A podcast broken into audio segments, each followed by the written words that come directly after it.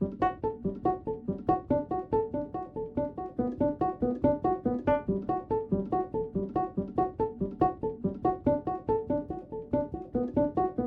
Trip en Occitanie. Un road trip radiophonique en ruralité à la rencontre des acteurs du monde rural. En 2022, le collectif des radios libres d'Occitanie, en partenariat avec la région Occitanie-Pyrénées-Méditerranée, a décidé de traiter sous forme de 12 documentaires inédits les problématiques du monde rural. L'Occitanie reste une grande région rurale.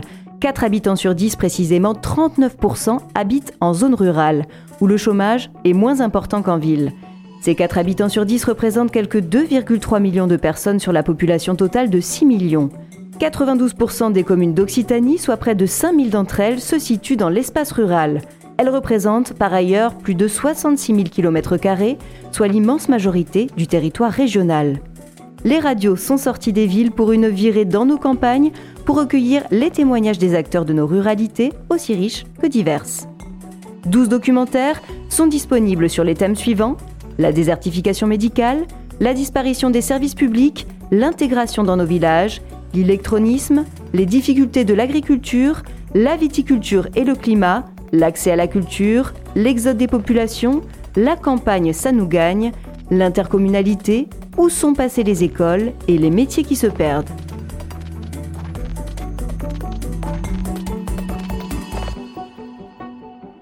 Aujourd'hui, l'accès à la culture. La culture, c'est comme le temps ou l'infini. Tout le monde sait ce que c'est. Mais c'est peut-être moins évident qu'il n'y paraît. Comme disait l'autre, si l'on demande à un kidam s'il sait ce que c'est que la culture, il répondra sans doute que oui, il sait ce que c'est. Bien sûr. Mais cela risque de devenir un brin plus hésitant et embrouillé s'il lui faut expliquer ce que c'est que cette fameuse culture. Considérée par les uns comme un luxe pour les nantis, par d'autres comme un outil d'émancipation révolutionnaire, elle est vite instrumentalisée pour le pire comme pour le meilleur. Nous sommes allés voir de plus près ce qu'il en était de la place et du rôle, des formes que la culture pouvait prendre dans les territoires ruraux où elle ne se porterait pas mieux que l'agriculture. Des territoires où la densité des institutions culturelles peut sembler encore plus modeste que la densité des populations. Début de notre quête, plutôt qu'enquête, avec une élue régionale en charge de la culture.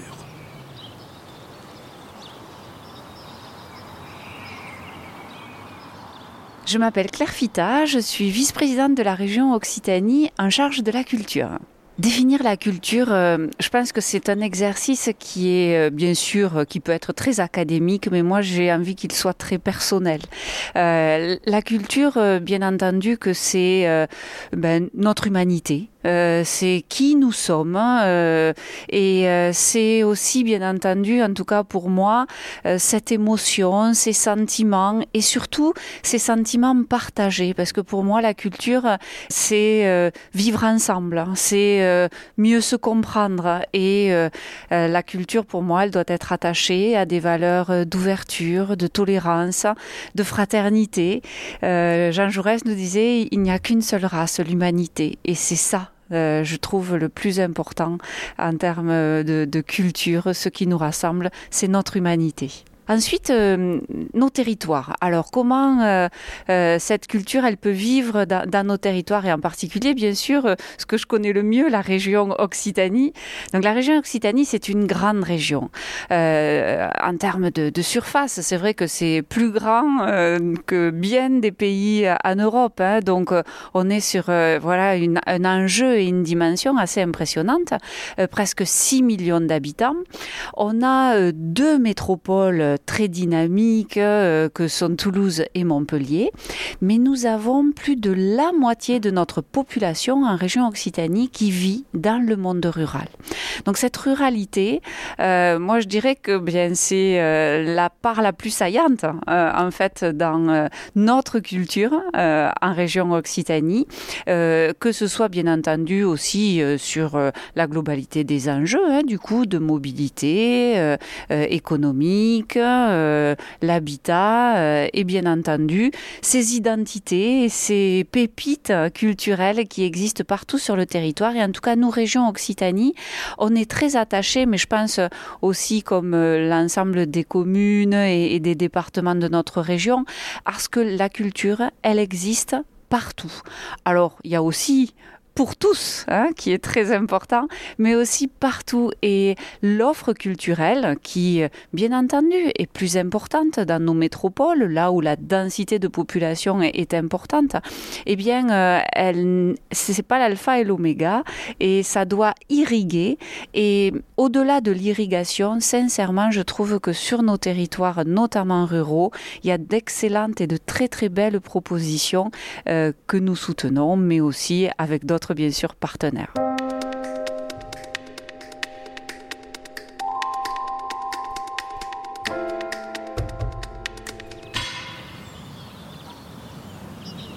Alors, la culture, du moins celle des beaux-arts, des arts majeurs, comme on les désigne parfois, apanage des villes et des centres urbains Ou pas seulement?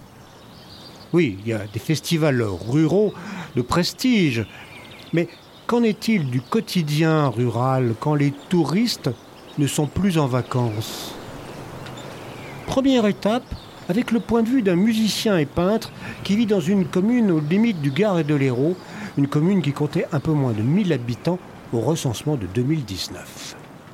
Je m'appelle Tony Savana, je suis percussionniste. Alors quand on parle de culture, on parle de choses, euh, d'une chose assez générale, parce que dans la culture, il y a les cultures populaires, il y a la musique, il y a la peinture, il y a la sculpture, il y a, toutes sortes d'éléments qui forment la culture.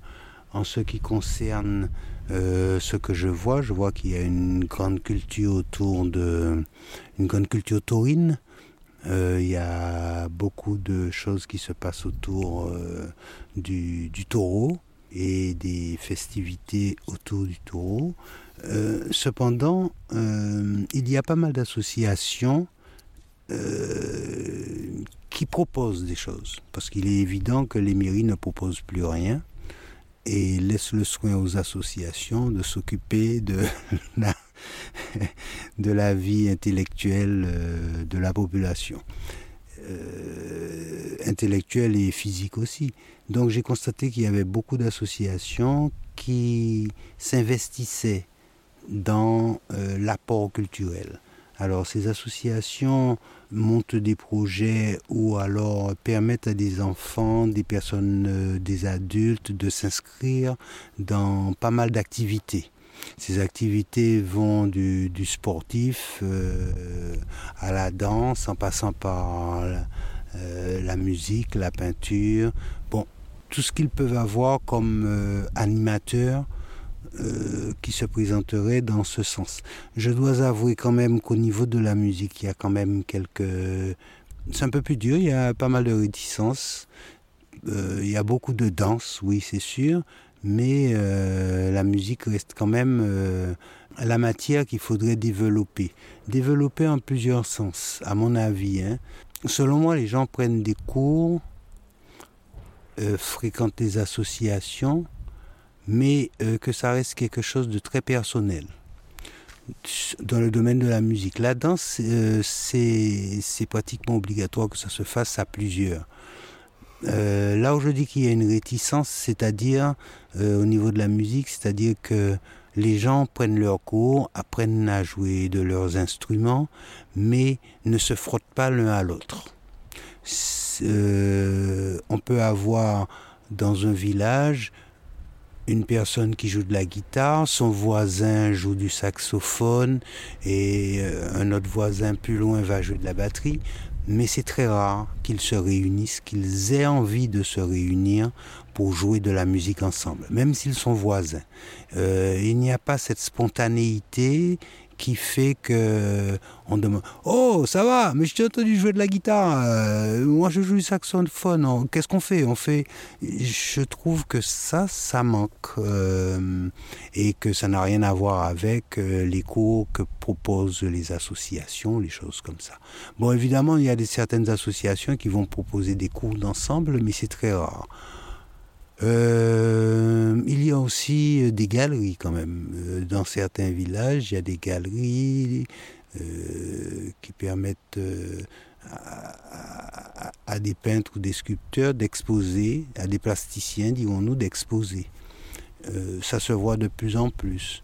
Dans certaines, euh, dans certaines communes, j'ai noté qu'il y avait aussi euh, des bars, des bars qui proposaient des groupes, qui proposaient des jam sessions. Je crois que ça bouge. Je crois que de plus en plus, les gens sont investis par la culture et investissent dans la culture, pas au niveau absolument euh, financier, mais investissent dans, dans, dans le désir qu'il y ait quelque chose qui bouge, qu'il y ait quelque chose qui se passe, et qui se passe en marge de la culture taurine qui est quand même euh, dans cet espace euh, une des activités principales lors des fêtes.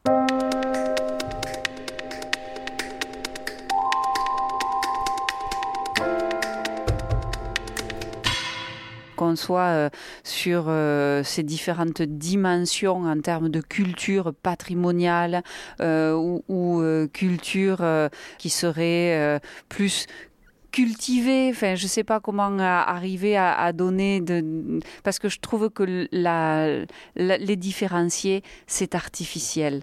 Euh, et, je pense qu'il faut vraiment au contraire rassembler. Et ce qui est très beau aujourd'hui je trouve dans beaucoup d'initiatives notamment dans nos territoires ruraux c'est l'hybridation. C'est-à-dire que euh, et moi je trouve ça bien ça sort des catégories. Et on a pourtant l'habitude de parler d'esthétique la danse la musique euh, euh, une, cathédrale ou une église euh, ou voilà un bâtiment, un monument historique. Eh bien, aujourd'hui, je trouve que les initiatives, elles font en sorte que tout ça soit rassemblé, mixé, et on est sur des choses voilà complètement hybrides. Et je trouve que ben, l'émotion n'en est que plus décuplée en valorisant un patrimoine qui existe sur le territoire, quel qu'il soit. Enfin, vraiment, euh, voilà, il faut là aussi sortir des catégories et ouvrir à cette émotion, et là aussi, quelle que soit l'esthétique.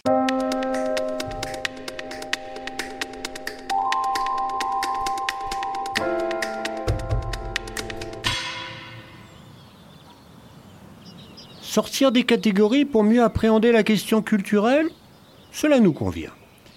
Et justement, pas très loin, dans un lieu qui est pourtant, comme on dit, au diable Vauvert, il y a quelques années, un éditeur s'est installé, et pas un petit.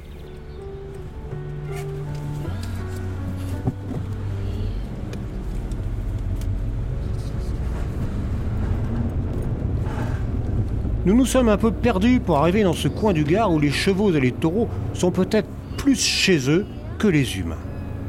C'est là que Marion Mazurix s'est installée pour créer une maison d'édition il y a quelques années, maison d'édition qui est devenue une de celles qui comptent au plan national. Un isolement rural qu'elle ne regrette absolument pas. Comment et pourquoi est un grand éditeur dans un petit village pas si facile à trouver? Les éditions Diable Ouvert, elles sont nées d'une double une double chose. Hein. D'une part, bah, mon parcours d'éditrice, donc euh, j'étais, euh, j'ai toujours euh, vécu dans les livres. Hein. J'avais des parents, des parents enseignants, donc pour moi le livre c'était totalement central. Ça a été mon ma manière de voyager dans le monde et dans l'histoire. Et donc c'est une passion qui date de l'enfance. Et puis il y a une deuxième passion qui date de l'enfance, c'est la passion du pays de ma famille, c'est-à-dire le Gard. Hein, C'était plutôt les Garrigues quand j'étais jeune, vers Colorgue. Ma famille était descendue des Cévennes pour s'installer à Colorgue, une famille de paysans pauvres. Mais moi, j'ai toujours été amoureuse de ce pays, qui était celui de mon grand-père, et en particulier des, chevaux, qui est aussi une passion d'enfance. Je pense que ça date peut-être de Zorro, je sais pas j'ai toujours rêvé des, des chevaux et d'être à cheval. Donc évidemment, le, le pays, c'est aussi euh, le pays de la Camargue, des, des arènes, des arrivées, des, des, du travail de cow-boy, en fait, du travail dans les, dans les élevages. Et donc cette double passion de, des chevaux et, des, du pays qui va avec et des, et des livres, elle m'a conduit euh, quand j'étais éditrice. Donc j'avais fait des études d'édition euh, parce que j'ai, au fur et à mesure, j'ai fait des études littéraires. Et puis à un moment donné, il m'est apparu que ce que étudiante, hein, qu'en fait ce que ce que je voulais, c'était publier des livres et hum, m'inscrire comme ça peut-être dans un mouvement euh, de l'histoire littéraire en fait euh, plus que par l'écriture ou où j'ai bien aimé aussi, j'ai fait un petit détour par la librairie, la bibliothèque, mais, mais je suis tombée amoureuse de ce métier de l'édition qui consiste vraiment à construire finalement l'histoire littéraire en travaillant avec des artistes de l'écrit. Et à un moment donné de ma vie, bah, tout simplement, j'ai pas pu vivre loin du pays, et en même temps, pas loin de mon métier non plus, que je voulais faire. Donc j'avais commencé chez Actes Sud, j'ai fait des études à Paris, et puis j'étais remontée à Paris ensuite pour travailler dans une grande maison de poste, j'ai lu. Et c'est là, après 15 ans de travail dans l'édition, que j'ai décidé de revenir au pays en créant une maison d'édition au pays. Et donc je quittais Saint-Germain-des-Prés et je partais au Diable Vauvert, puisque j'habitais Vauvert. D'où le nom de la maison, qui était vraiment une espèce de déclaration d'intention, quoi, de décentralisation finalement et euh, le choix un peu fou de de se mettre, bah, alors au sud de Vauvert, on a trouvé un lieu génial euh, sur le territoire de Galician, qui est en plein dans le triangle d'or euh, de la petite Camargue. Et vraiment, on est au milieu des prés, des chevaux et des taureaux ici. Et donc, c'est une espèce de réconciliation totale de, toutes mes passions à titre personnel. Et puis sur le plan culturel, bah, on n'est jamais que le représentant de quelque chose de plus grand hein, sociologiquement. Donc ça a correspondu à la création d'une maison d'édition qui était très euh, tournée sur moi ce qui m'avait ce qui a été ma découverte en fait de, de lectrice, c'est euh, tout ce qui, toutes les œuvres qui arrivaient des, des, des pop cultures, de ce qu'on appelle les pop cultures quand j'étais jeune, les comics, la SF, euh, mais pas seulement, toute une littérature réaliste euh, qu'on considérait comme assez trash ou assez noire parce qu'elle était, vous voyez, on peut citer Despentes ou Houellebecq, un petit peu comme chef de file de cette génération d'écrivains qui sont qui sont effectivement très très conscients du monde. Donc moi, il m'a semblé à ce moment-là que c'était ce projet qu'il fallait faire un projet de maison d'édition généraliste, une petite maison indépendante qui suive ses auteurs, qui euh, qui travaille un petit peu comme dans une écurie de course, si vous voulez, avec des, des cracks, et puis qu'on continue à publier sur le long terme. Et, et très vite, euh, l'implantation dans le territoire, bah, j'ai découvert qu'en fait, les cultures qui, moi, me, me passionnaient depuis mon enfance, et qui était très très lié à un tout petit territoire, euh, à celui de la Camargue et, du Sud, en fait c'était aussi des cultures populaires et qu'elles produisaient elles aussi leur lot d'artistes et d'art et à travers les tauromachie au pluriel, mais, mais pas seulement l'équitation, la nature ici qui est à la fois complètement façonnée par, par l'homme et qui est en même temps un écosystème euh, semi-naturel très très fragile et qui, et qui résiste à la bétonisation du monde. Quoi. Donc euh, donc l'implantation territoire m'a fait après euh, euh, ouvrir en fait la maison euh, pas très vite parce qu'il m'a fallu sept ans pour me rendre compte. Savez, des fois on voit pas bien les choses qu'on a sous les yeux. Et puis c'est vrai que les passions taurines, je pense que pendant des années, on les a vécues de façon très individuelle et personnelle, comme des choses un petit peu décalées de l'époque, peut-être futiles, ou en tout cas moi par rapport à ma formation intellectuelle, j'avais deux vies, si vous voulez, qui faisaient un peu, euh, qui étonnaient tout le monde parce qu'elles étaient connues. D'un côté, euh, l'intellectuel qui fait des livres, et de l'autre, euh, la fille qui les mains dans les box et, et, et, et qui rêve d'aller dans les prés, courir derrière des taureaux, enfin, vous voyez, dans les arènes, etc. Donc ça semblait une espèce de jardin secret un peu, un peu subversif, un peu louche. Et puis tout d'un coup, on se rend compte, et, c'est vrai finalement, euh, quand la tauromachie, les tauromachies commencent à être attaquées, quand le territoire rural est de plus en plus menacé, quand la question de comment on traite les animaux et comment on les élève et comment on les tue devient une question euh, de civilisation, euh, à ce moment-là, on se rend compte qu'en fait tout ça, c'est une écologie du territoire unique et qui est qui est une forme d'équilibre entre la nature et les, hommes et les animaux, que c'est très précieux et que ça peut disparaître du jour au lendemain au profit de la bétonisation, c'est sûr, la perte des terres. Tout ça se fait sur des terres pauvres qui, n'auraient pas plus d'existence euh, économique rationnelle dans un monde capitaliste si on n'avait pas des familles de, de pas riches d'ailleurs, qui, qui préservent la terre au maximum pour poursuivre justement ce qu'ils appellent les traditions et qui est en fait une immense culture. L'éditeur, normalement, c'est l'homme. Vous voyez, on ne devrait pas dire l'homme, hein, parce que c'est beaucoup la femme. C'est la femme de l'ombre qui en fait évidemment euh, se dévoue euh, euh, à l'œuvre des artistes qu'elle publie, des auteurs qu'elle publie. Donc effectivement, l'éditeur c'est pas la personne comme en avant. Hein. L'éditeur il a rien à vendre. Nous on vend des livres comme l'éditeur, on vit à chaque livre en vendant des livres à des lecteurs et en espérant qu'ils seront aussi heureux qu'on l'a été en les publiant. Mais, mais c'est quand même notre boulot de diffuser les œuvres. Sinon, les auteurs n'ont aucune raison de, rester chez nous. Hein. C'est notre responsabilité, c'est notre devoir par contrat, c'est notre mission, c'est notre passion aussi de diffuser des livres. Enfin, donc, euh, donc l'éditeur, effectivement, il n'y a pas de raison qu'on le voit. C'est l'auteur qui doit absolument euh, être connu, vu, rencontré. Euh, parce que c'est lui qui est au centre de la maison. Mais euh, voilà, l'éditeur, en fait, en même temps, c'est un peu comme un torero, si vous voulez. Quand on est éditeur, on est éditeur à vie, même si euh, on s'arrête pas d'être éditeur, même si on arrête de travailler un jour, on est quand même un éditeur. Ça veut dire quelqu'un qui transforme les choses en livre, effectivement. Euh, quand, quand, on transforme quelque chose en livre, ça veut dire que d'une part, on, on communique une œuvre. Ça veut dire aussi qu'on la produit, donc on va rentrer dans des dynamiques, dans des, dans des problématiques économiques, y compris de, stockage, de dépréciation, de transport, d'énergie, enfin voilà, des, problématiques économiques difficiles et complexes hein. Donc surtout quand on le pratique de façon indépendante, c'est-à-dire hors d'un groupe, euh, donc, si vous voulez, ça veut dire qu'à chaque livre, on risque un peu sa peau, quoi. Mais c'est bien parce que l'auteur, lui aussi, risque sa vie à, sa, vie à chaque livre, il met sa vie dans chaque livre. Donc on est tous, euh, c'est pour ça que je pense aussi que la meilleure manière de le faire, c'est d'être un éditeur indépendant qui est soumis à ce risque-là.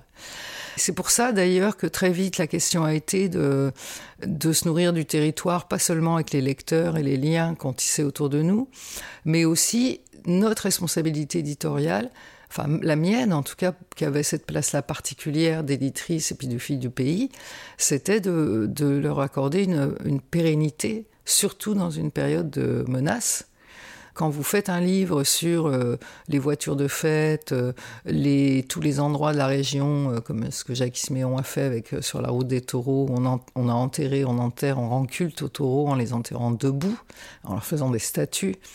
Vous faites une œuvre d'anthropologue en fait, de consignation, de transmission et d'explication. Et je me suis rendu compte que ces cultures populaires liées à notre territoire petit mais, mais universel dans ce qui manie et dans ce qui représente, elles étaient d'abord dans une tradition orale, surtout les, traditions camarguaises et qu'il était très important de faire des livres. Et c'est vrai que de ce point de vue-là, la rencontre avec Jacques Siméon a été déterminante, parce que Jacques Siméon, c'est le seul et, le mieux placé pour euh, écrire cette histoire camarguaise et ses, techniques. Euh, donc il a fait un dictionnaire de la course camarguaise, par exemple, parce qu'il a été un très grand raseteur et que blessé très grièvement, il, a failli mourir, hein, il a même fait une near death experience.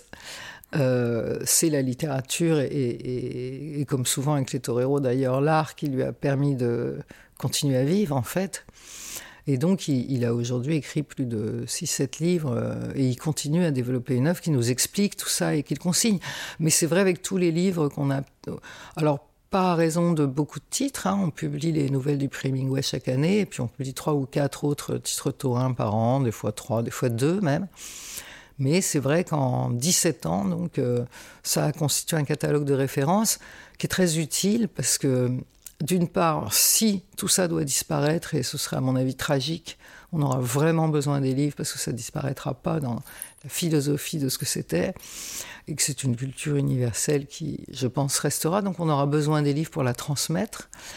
Et puis, euh, et puis de toute façon, c'est une culture vivante et on a aussi besoin de, de la transmettre euh, si on arrive à la préserver pour mieux la, comprendre, la pratiquer et puis surtout s'insérer dans quelque chose de plus global que nos passions individuelles. Ce qui fait qu'on a fait pour le territoire, on a rendu au territoire ce qu'il nous a donné, puisque ce qu'il nous a donné, c'est la beauté du lieu, c'est beaucoup de choses, mais euh, tout en continuant à développer le même travail sur des tas d'autres cultures populaires et qui sont... Euh, et finalement, on s'aperçoit aujourd'hui que dans un monde très normé, elles sont de plus en plus transgressives on a tout un fond de catalogue de titres de, l'imaginaire ou de science-fiction qui, à 22 ans, étaient regardés comme des titres euh, euh, écrits par des Cassandres qui avaient une vision très noire de l'avenir.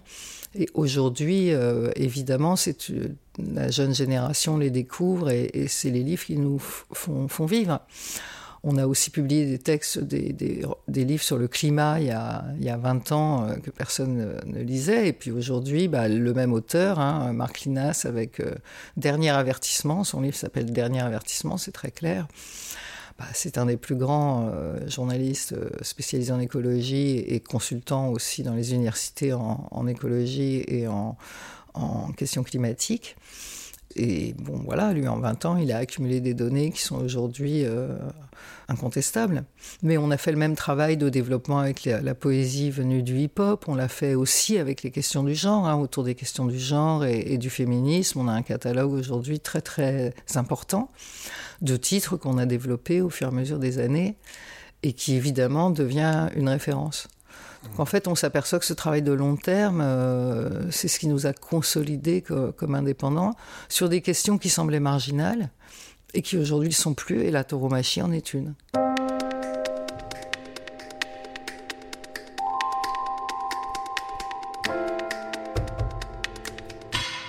Je suis Laure Vésilier, j'ai ouvert euh, la petite librairie à Sommières en novembre 2018. Euh, c'était le choix d'une reconversion parce que je suis toujours en disponibilité de l'éducation nationale, mais j'ai enseigné pendant 18 ans avec grand plaisir, mais aussi l'envie de, faire autre chose. Euh, le projet initial était d'ouvrir un, lieu euh, qui corresponde à ce que bah, moi je cherchais en librairie que je trouvais pas forcément ici, c'est-à-dire un lieu chaleureux, sympathique, ouvert à la jeunesse, généraliste, hein, parce que sur une ville de 5000 habitants, c'est c'est compliqué de se spécialiser. Et le projet, effectivement, au tout tout départ, était d'ouvrir une librairie jeunesse. Alors après, concrètement, voilà, avec 5000 habitants, c'est pas possible de se spécialiser. Donc, ouvrir une librairie généraliste, c'était le projet de départ. Euh, j'ai ouvert, alors avec euh, l'aide de ma belle-mère hein, qui euh, ne travaille plus au magasin aujourd'hui, mais qui m'a accompagnée au début avec une expérience précieuse de bibliothécaire pendant des années et qui avait également eu une librairie scolaire sur Alès.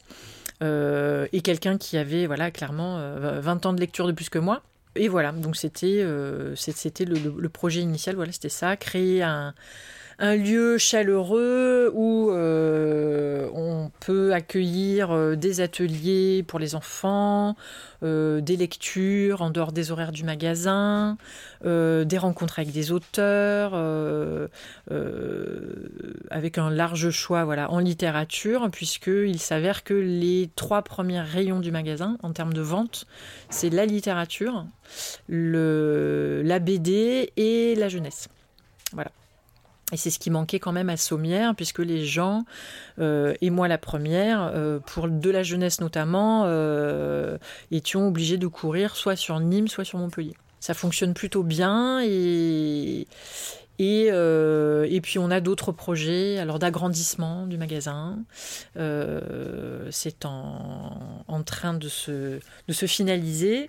Et euh, voilà, l'idée d'avoir un tout petit peu plus de place, parce que la librairie restera petite, c'est-à-dire modeste, mais euh, voilà, avec un peu plus de confort et, en étant moins moins serré voilà, sur les périodes de, de rush intense comme la rentrée, Noël, etc on a beaucoup de clients qui sont absolument ravis qu'on ait ouvert en 2018 qui, qui, tout le temps alors nous, amène du monde bien sûr parce que le bouche à fonctionne encore on a encore de nouveaux clients de gens qui sont ravis de nous découvrir et qui, disent qu'ils ont une chance infinie de nous avoir à portée de main puisqu'ils ne sont plus obligés d'aller courir en ville. Il y a quand même un certain ras-le-bol, alors euh, encore plus marqué depuis le Covid bien sûr, euh, de, la concentration. Euh, de, de, de, de l'ambiance de ville. Quoi. Moi, je crois qu'il y a un vrai rôle à jouer pour nous, parce que Sommières, c'est vrai que c'est petit, mais c'est quand même une ville qui est assez particulière, hein, qui, a, qui, a, quand même une histoire qui, qui, est placée avantageusement sur un territoire euh, voilà, et qui draine plein de, de, villages environnants et de gens qui sont vraiment très contents de nous avoir euh, à portée de main. Quoi.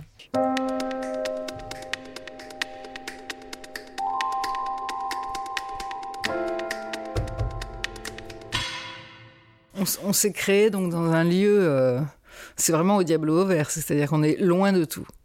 Et, mais près, encore une fois, de la nature des chevaux et des taureaux, c'est un lieu absolument magique mais totalement isolé. Ça a été renforcé d'ailleurs pendant la période du Covid, où là, euh, on s'est plus déplacé pendant, plus d'une année. Et, c'était tout à fait étonnant d'avoir dans mon ordinateur et par visio interposé euh, une, une, agitation. Euh, intellectuelle et comment dire euh, professionnelle euh, qui est celle de, de la profession, donc euh, qui est d'abord et avant tout parisienne. Hein. Notre diffuseur est à Paris, c'est le, groupe Gallimard. Et évidemment, la France est hyper centralisée, les moindres. mais ça va des débats politiques aux réunions institutionnelles. Enfin, c'est toujours à Paris. Donc c'était très étonnant pendant un an d'avoir la l'absolu de, cette, de ce décalage entre Au Diable Vauvert, ici perdu dans, et, puis, euh, et puis Paris et nos, nos confrères. Et, et, le monde entier, je dirais, parce qu'on travaille avec des agents du monde entier, à travers la petite boîte de l'ordinateur. quoi. C'est. Ah, ce que ça apporte d'être ici, Évidemment, il y a plein d'inconvénients. Hein. Celui de dépenser énormément d'argent en transport, celui d'avoir une vie de fou quand même en permanence et de rater toujours tout euh, les choses auxquelles je voudrais assister, même à titre personnel, parce que je suis toujours en déplacement. Euh, ça a aussi des, ça a eu des inconvénients à la création avant qu'on ait une agence du livre euh, qui est maintenant très, très importante et compétente hein, en région Occitanie. Mais les débuts, enfin, je veux dire, on était totalement incompris par toutes les institutions auxquelles je m'adressais, de la chambre de commerce à, même l'agence. La, enfin bon. Bref, donc il n'y avait, avait, aucun dispositif de soutien euh, spécifique à l'édition et c'est une drôle d'économie où on perd de l'argent tout le temps en fait et on se rattrape sur la quantité comme dirait mon vieux patron qui m'a appris le métier. Et, et donc euh, il y a beaucoup évidemment d'inconvénients c'est sûr dans un pays aussi centralisé, évidemment, vous êtes aussi très loin. On voit bien, par exemple, on est le seul éditeur de notre catégorie avec un aussi beau catalogue littéraire qui a jamais été sélectionné dans les prix parisiens, alors qu'on a tous les prix de l'imaginaire dans notre catalogue imaginaire et qu'on a eu, euh, on a une grande reconnaissance en librairie, qu'on a vraiment des écrivains de qualité qui sont qui sont très reconnus, je dirais Nicolas, etc. Mais donc on a eu que quelques prix littéraires, euh, je dirais un peu en dessous de, de, mes confrères du même âge et de la même euh, dimension. Mais on a eu des prix de libraire, mais on voit bien qu'on est plus un éditeur euh, qui est porté par la base que par les sommets. Et c'est vrai que de ce point de vue-là, bah, vous êtes loin des cocktails, vous êtes loin, loin des yeux, loin du cœur, un petit peu. Hein. Et donc, ça nuit, ça peut nuire à un travail de réseau. Sauf que euh, bah, ça nous a obligés à être présents sur les réseaux sociaux dès la création, c'est-à-dire bien avant tout le monde, dès l'an 2000. Donc, euh, et aujourd'hui, en 2022, on a une euh, très forte présence et une très forte autonomie qui est liée justement à la, façon dont on est porté sur les réseaux sociaux par les blogueurs, les lecteurs, etc. Idem avec la librairie. On a une image en librairie et c'est la librairie indépendante qui porte l'économie du livre en France, vraiment. quoi. Donc euh, cette distance, euh, on n'est pas comme les autres et quelque part c'est aussi euh, quelque chose qui nous a distingués, qui nous distingue encore. Et ça c'est un point fort quand même. Donc puis on a cette image d'audace. De, ce grand mélange de notre catalogue qui est pourtant très très cohérent et qui fait qu'on est assez unique. Ce qui fait qu'en 22 ans, on s'est quand même imposé parmi les 200 premiers éditeurs français. Donc on, fait à plus d'un million d'euros net de chiffre d'affaires, ce, qui est, ce qui est quand même une performance. Euh, je dirais en bénéficiant aussi de cette différence qui peut nous handicaper. Enfin, vous savez, nos meilleurs ennemis, c'est toujours nous-mêmes et, nos plus grands points forts, nos faiblesses ou, nos faiblesses, nos plus grands points forts. Enfin, oui, c'est toujours la même chose. Je pense que l'enjeu en valait largement la, chandelle. Mais la grande réparation, surtout, c'est. Euh, il y en a deux. C'est d'une part la beauté de l'endroit où on se trouve la sérénité qu'il apporte, le temps qu'il nous donne, parce que bah, justement, on n'a pas beaucoup de temps de transport, on n'a pas des, milliers de déjeuners, on n'a pas. Je connais bien la vie parisienne pour l'avoir menée longtemps, et finalement, les temps de tranquillité ou de sérénité sont très très rares. Vous êtes, vous vivez mal à Paris quand même. Nous ici, on vit euh, au paradis, quoi. C'est magnifique. Et, moi, tous les matins, quand je prends le chemin pour venir au bureau, je me dis, je sais pourquoi j'ai fait tout ça. C'est juste incroyable d'avoir une maison d'édition au milieu de la petite route de Galician, enfin, qui passe de Fran où j'habite, à Galician, euh, et puis au lieu dit La Laune, qui est vers les prés du Kellar. Bah, c'est la plus belle route du monde, hein, euh, voilà. Donc, si vous voulez, il y a, cette première chose qui est la, nourriture euh, spirituelle qu'on a dans un lieu pareil. Et, ça, ça, ça fabrique beaucoup de sérénité. C'est un métier qu'on a besoin, si vous voulez. C'est un métier très stressant. Ça fabrique beaucoup de, de fierté aussi. Pas une fierté justement d'avoir les prix littéraires, non, une fierté de, des choses accomplies, de, l'endroit où on l'accomplit. Il y a un vrai échange avec ce territoire aussi via notre association des avocats du diable qui euh, organise des prix euh, littéraires de la nouvelle, le prix Mingway et le prix de la nouvelle érotique. Vous voyez, ça va très bien ensemble, euh, érotisme et tauromachie. Et, mais qui, qui gère une résidence d'auteur. Donc ici, on a beaucoup d'écrivains qui viennent et qui sont tous totalement éblouis. Alors ça, c'est une récompense. La deuxième récompense, et effectivement, euh, elle, montre que cette implantation nous a ouvert des portes éditoriales. La deuxième récompense, c'est que cette euh, distance qu'on a ici forcément de l'ambiance parisienne, des problématiques parisiennes, et je dirais de la normalisation parisienne, parce que si vous voulez, le problème de la centralisation, c'est sociologique, hein, comme Bourdieu dirait ça, c'est que, et encore plus dans l'édition, qui est un tout petit secteur professionnel, c'est qu'on vit en, vase clos, c'est que tous les gens finalement euh, ont des habitus sociologiques, politiques, euh, euh, identiques. Et qu'ils parlent boulot dans le 9e arrondissement parce qu'ils ils habitent dans un mouchoir de poche et qu'ils se croisent au marché, le matin, si vous voulez. Donc il y a une façon de penser ensemble qui se, développe et, et, de penser ensemble à penser la même chose. Il y a aussi qu'un pas, quoi.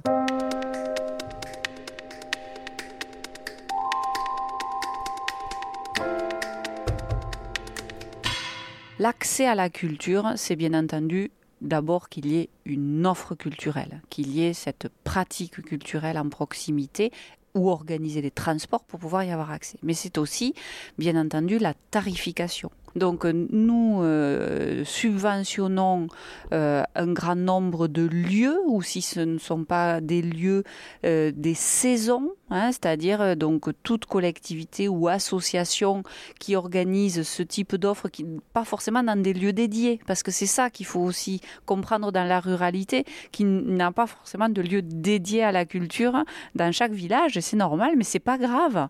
L'espace public aussi est là pour accueillir de l'offre culturelle. Et donc, en subventionnant, en aidant à la création, à la diffusion, euh, la région, elle permet bien sûr d'avoir des tarifs euh, plus accessibles.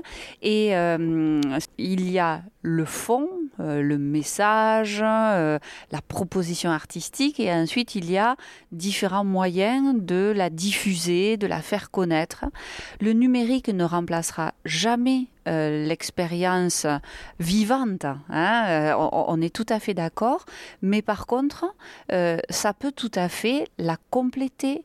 Ça peut justement donner envie. Et le fait que ce soit très facilement accessible, le numérique, parce que maintenant, grâce notamment aux infrastructures numériques sur euh, la majorité de nos territoires, et la région est très investie sur cette question-là avec l'ensemble des collectivités, hein, mais nous arrivons à avoir euh, un débit euh, sur, y compris dans notre réalité, qui va devenir peut-être encore un an ou deux, mais qui va devenir très bon. Donc cet enjeu d'accessibilité, eh bien le numérique peut y répondre. Pour autant, ça ne répondra jamais, comme ce n'est qu'un outil à la question de l'éveil, euh, à l'envie euh, du jeune ou du moins jeune que d'utiliser cet outil numérique pour euh, voilà regarder un spectacle, et, écouter de, la musique. Donc ça ne remplacera jamais l'éducation artistique et culturelle, mais que ça ouvre le champ du possible et que ça fasse partie des outils qu'on doit utiliser euh, pour pouvoir permettre cette culture accessible à tous, évidemment.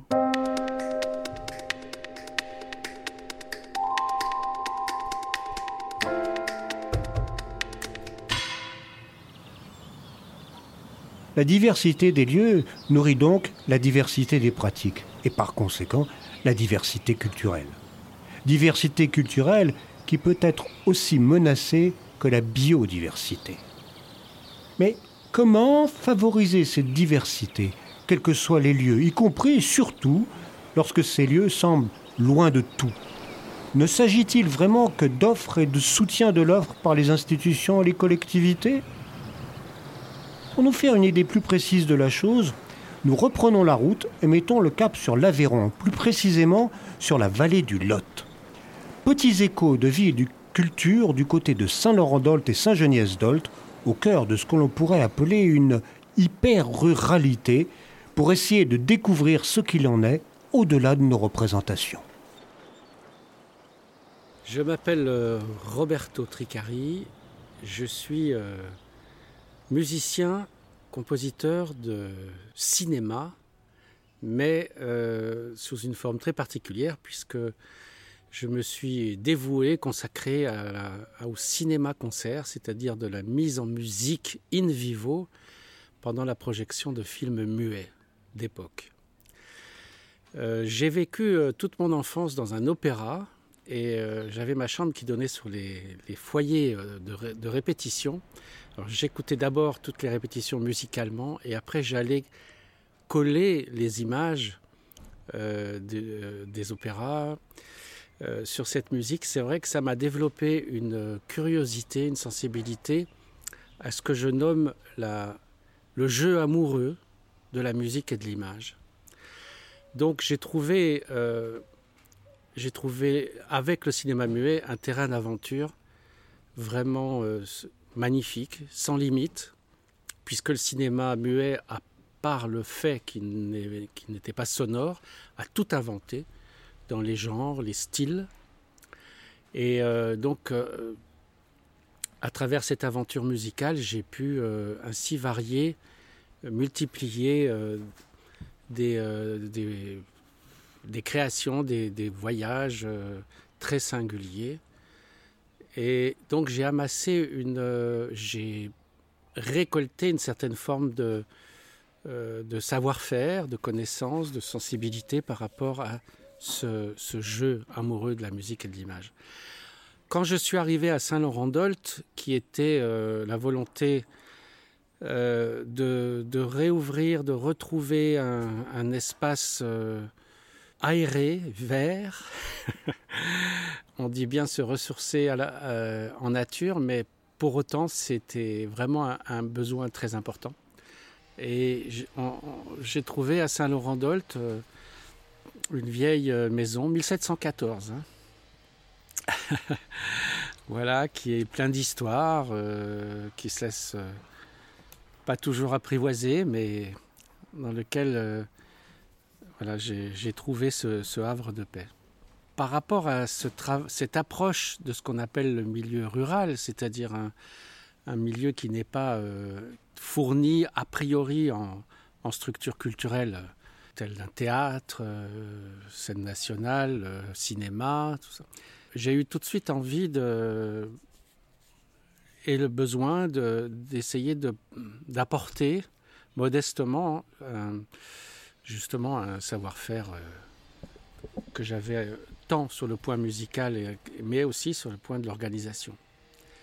Voilà, puisque j'ai la chance d'avoir euh, une épouse qui est une administratrice, euh, productrice euh, hors pair, et donc nous travaillons ensemble. Voilà, et donc on a lancé l'idée de créer un festival.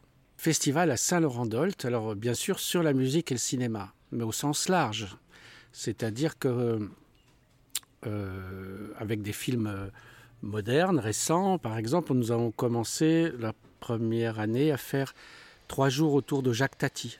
Mais on, a abordé euh, cette question du festival avec vraiment une approche assez euh, professionnelle. C'est-à-dire qu'on a cherché d'abord un financement très important, donc euh, la DRAC, le Conseil général, le Conseil régional, le département, la mairie, qui a tout de suite suivi. Et donc, on a pu créer vraiment un, événement ce qui me semble important par rapport à, un village comme Saint-Laurent, Dolt et comme d'autres, c'est qu'il y ait quelque chose qui, qui va bousculer un peu les choses en place, mais bousculer au sens euh, positif. Hein.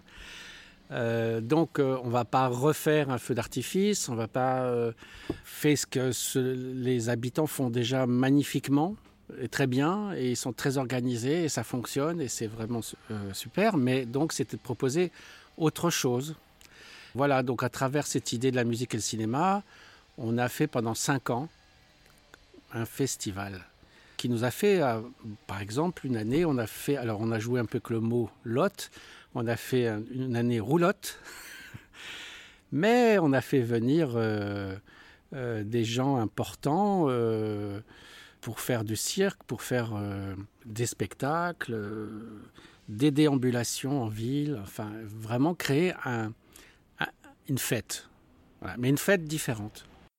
In fine, on a fait euh, pendant cinq ans un festival à Saint-Laurent-d'Olt, mais pas nécessairement avec Saint-Laurent-d'Olt. Si le public de, Saint-Laurent-d'Olt est, venu, euh, ils étaient très heureux, très contents. Euh, j'ai eu des retours, des témoignages euh, très positifs. mais par exemple, l'équipe de bénévoles, on était une trentaine, euh, je devais avoir 27 copains qui venaient de toute la France. Quoi. Mais il y avait quand même une, un, vrai plaisir partagé avec, avec le village. il aurait fallu certainement plus de temps. Cinq ans, on dit toujours que pour une, un festival, c'est toujours l'âge, euh, soit il faut croître, passer une vitesse supérieure, et donc avec tout ce que ça, tout ce que ça comporte d'un point de vue euh, technique, euh, mise en œuvre et tout ça, ou alors il s'arrête tout seul. quoi. Et en fait, il s'est arrêté un peu tout seul, parce que j'avais pas cette... on n'avait pas au sein de l'équipe, j'étais pas tout seul, hein, on, a, on a donc cette association Holt Up. qui, euh, qui gérait donc entre autres euh, toutes les actions que j'ai faites euh, dans le département, mais le festival.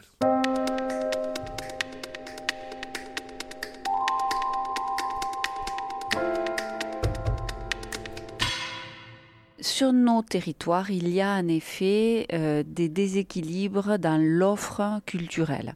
J'aurais envie de dire pas tant que ce que l'on croit quand même, hein, parce que je trouve que l'ensemble de nos territoires ruraux sont vraiment actifs euh, pour faire des, propositions d'offres culturelles innovantes.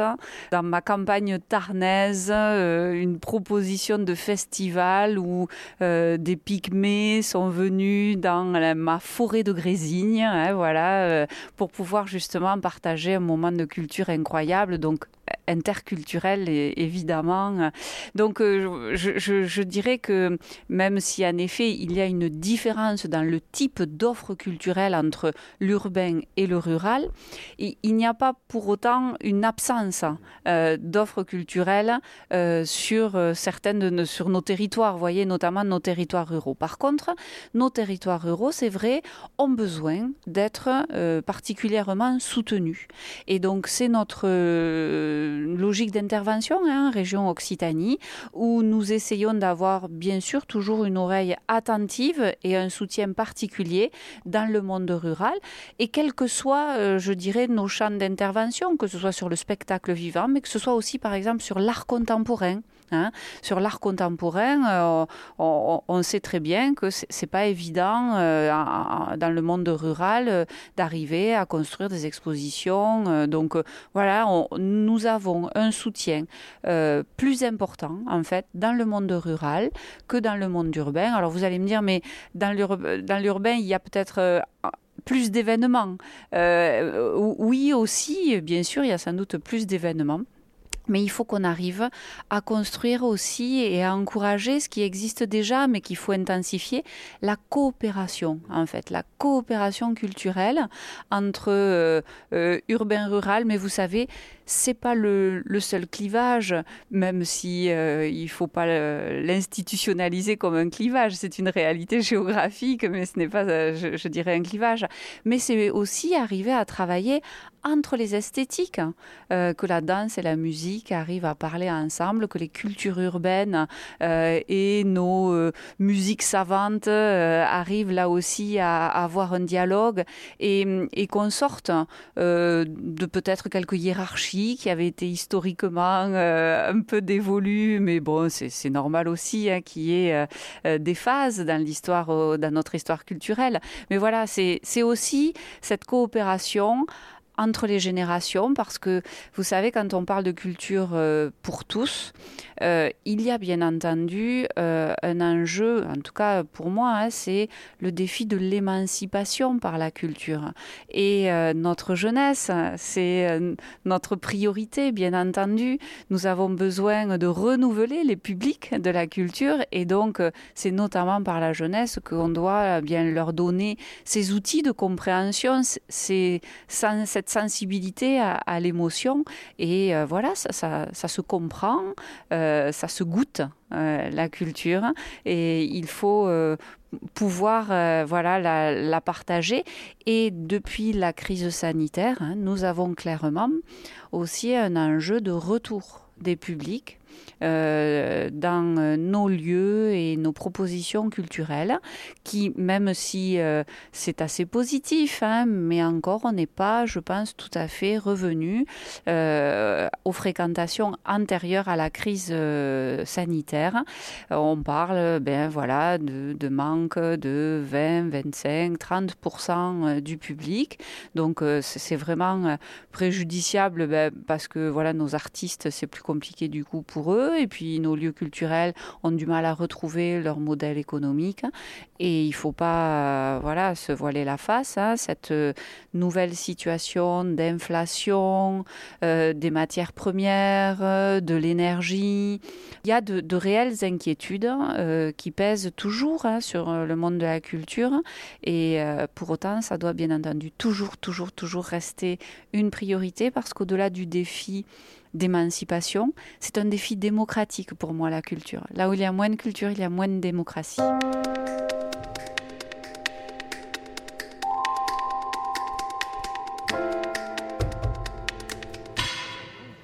Si l'on lit culture et démocratie, il faut aussi se rappeler que nul et nôtres ont autant besoin de lieux que de monuments ou de symboles. Besoin de lieux où l'on se rencontre, où l'on échange, où l'on parle et partage. Les cafés ont ainsi souvent pu tenir un rôle essentiel à cet égard, et pas seulement dans les métropoles. La preuve avec l'établi à Saint-Laurent-d'Olt.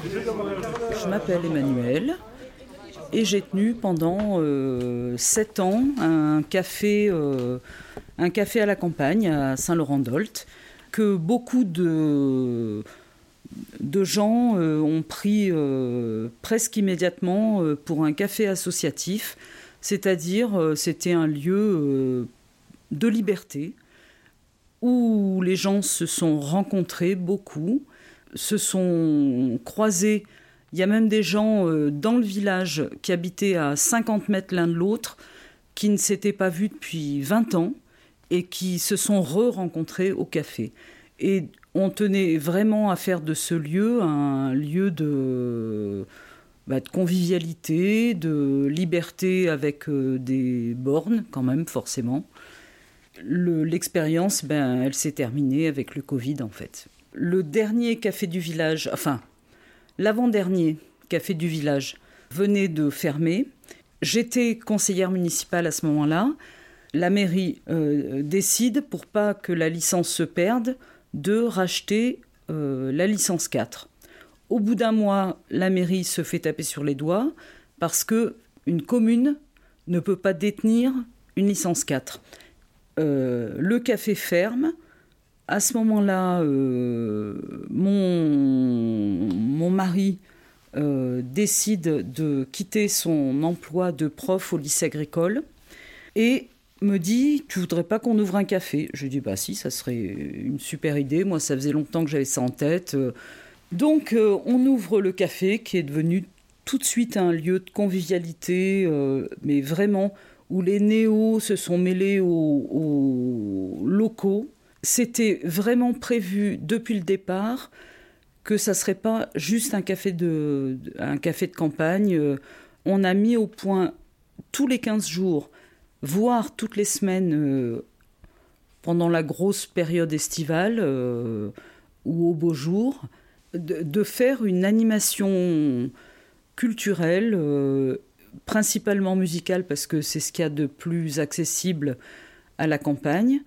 Et là, c'est dommage parce que ça aurait été beaucoup mieux si Fred était là pour en parler, parce que c'est lui qui programmait. Il demandait systématiquement une, une maquette ou une démo sonore au groupe pour euh, savoir si euh, il passerait ou il passerait pas à l'établi. Parce que euh, au bout de quatre ou cinq concerts, on faisait le plein, c'est-à-dire on avait une toute petite salle pour en hiver 25 mètres carrés et en été on faisait les concerts sur la terrasse. On a construit, enfin Fred avait même construit une scène au-dessus de la terrasse pour que les musiciens puissent se produire et du coup euh, toute la vallée en profitait. Hein. On y a aussi organisé, alors c'était un spectacle pour enfants, une soirée euh, conte, on y a accueilli euh, plusieurs conférences et voilà l'aventure. le Covid est arrivé et ça s'est terminé comme ça. Cette dynamique culturelle, on peut la rencontrer sur place sans qu'elle soit importée. Mais ce n'est pas toujours simple. C'est ce qui nous a été expliqué, non sans un certain agacement, à la terrasse d'un café de Saint-Geniès-d'Olt un jour de marché. Je m'appelle Nathalie, je suis euh, serveuse euh, au café chez Capoulade et je suis, euh, conseillère conseil municipal de Saint-Geniès-d'Olt et d'Aubrac.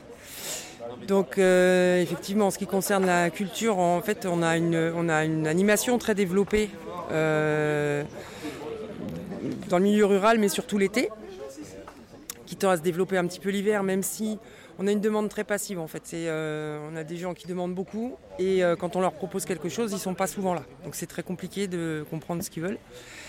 on a une commission culture qui essaye d'amener la culture ici, c'est-à-dire que c'est la première fois au moins dans Nord-Aveyron, on n'est pas sûr, mais peut-être même dans l'Aveyron, qu'il va y avoir une, opérette le 26 octobre au Centre culturel. Une vraie opérette avec des 26 comédiens, avec un orchestre. Euh, il a fallu faire une installation spéciale dans la salle et tout pour la recevoir. Euh, et à côté de ça, au niveau personnel, moi je constate que la, culture, elle est effectivement assez loin, mais ça, euh, je veux dire, Gérard Philippe l'avait déjà constaté en son temps, et c'est pour ça qu'il avait délocalisé la culture aussi. Hein. C'est important que la culture vienne dans, le milieu rural. Mais euh, il faut aussi que les gens sortent de chez eux. Et ça, c'est la deuxième, une autre difficulté. Après, je trouve qu'il y a une difficulté, mais là, ça, moi, c'est mon, expérience personnelle qui fait que j'avais déjà cette, une sorte de ressenti comme ça du temps où j'habitais en ville. Mais là, pour moi, ça s'est confirmé. C'est-à-dire qu'il y a une sorte de fermeture de la culture. Euh, je dirais euh, il y a un enrobage un peu bobo euh, qui exclut de fait la ruralité. C'est-à-dire que nous, ici, en plus, on a un public très parisien sur le début août et où, en fait, on vient voir les ploucs, clairement. Donc moi, je suis, d'origine parisienne. Et je sens un comportement comme ça, qui est très rassurant, hein, cela dit pour eux. Hein. Quand ils ont une vie de merde à Paris, ils se, disent on va voir les, les ploucs euh, à Saint-Geniès-d'Olt et d'Aubrac ou dans n'importe quelle autre campagne de France. Quoi. Donc c'est très rassurant pour eux. Et par contre, c'est un bâton ici. C'est-à-dire qu'il y a des gens, même peut-être, qui ne se, se rendent pas compte de ça. Mais par exemple, la région, je sais qu'il y a un gros tissu, euh, ou même à la communauté des communes, il y a un tissu local de développement culturel qui est inaccessible parce qu'en fait, on n'a même pas la communication. Moi, j'ai la communication à l'interne parce que je fais partie du conseil municipal. Mais il y a plein d'événements qui se passent, notamment dans les écoles, les collèges. Personne n'est au courant. Que ça soit aussi bien au niveau du conservatoire, du théâtre et tout ça. Alors moi qui suis euh, une animatrice spécialisée en théâtre pour les adolescents, je peux vous dire que je n'ai pas de... J'ai aucun agrément pour aller dans une école.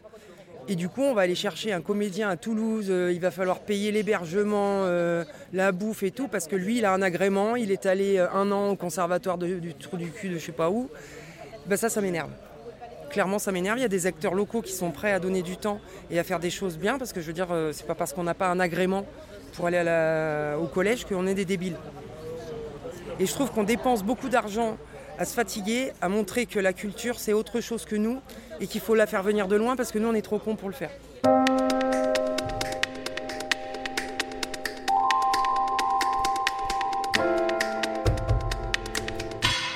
Nous avons euh, un défi sans cesse à renouveler autour de la culture. Parce que la culture, c'est d'abord l'imaginaire, c'est cette créativité, et hum, ces, artistes, euh, ces autrices, ces auteurs, euh, ces créatrices, ces créateurs, et ils euh, sont foisonnants, et nous avons un système en France qui qu'il faut absolument améliorer, hein, mais notamment sur l'intermittence, qui, permet euh, cette diversité. Euh, donc nous, bien sûr, qu'en tant que collectivité, il faut être dans le mouvement.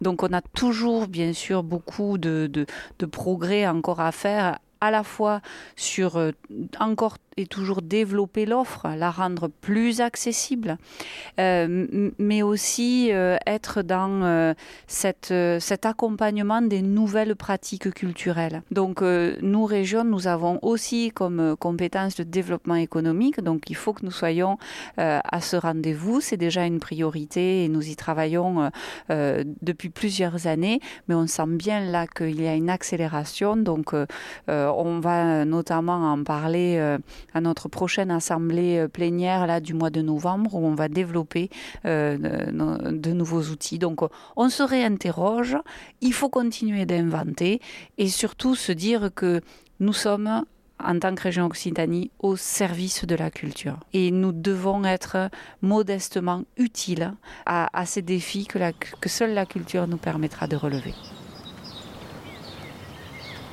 Merci aux personnes qui ont contribué par leur disponibilité, leur expérience, leur engagement et leur réflexion à la réalisation de ce sujet.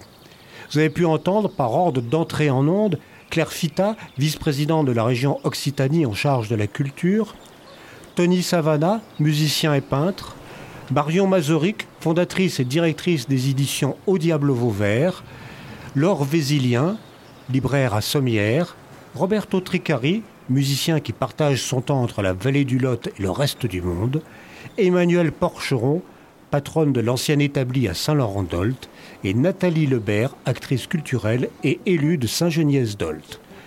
Une émission réalisée par Bruno Bertrand et Marco Sorgin pour Divergence FM.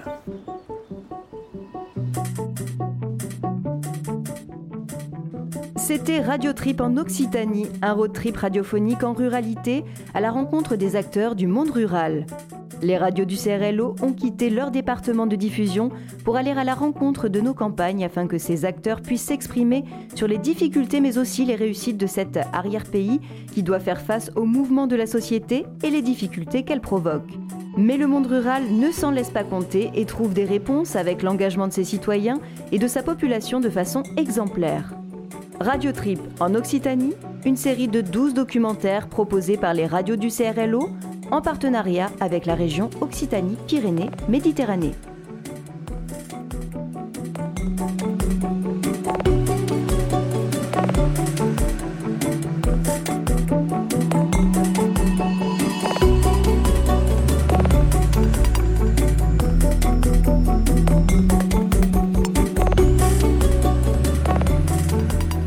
L'intégralité de ces 12 documentaires en podcast sur les sites web des radios du CRLO ou sur le site du CRLO www.crlo.fr.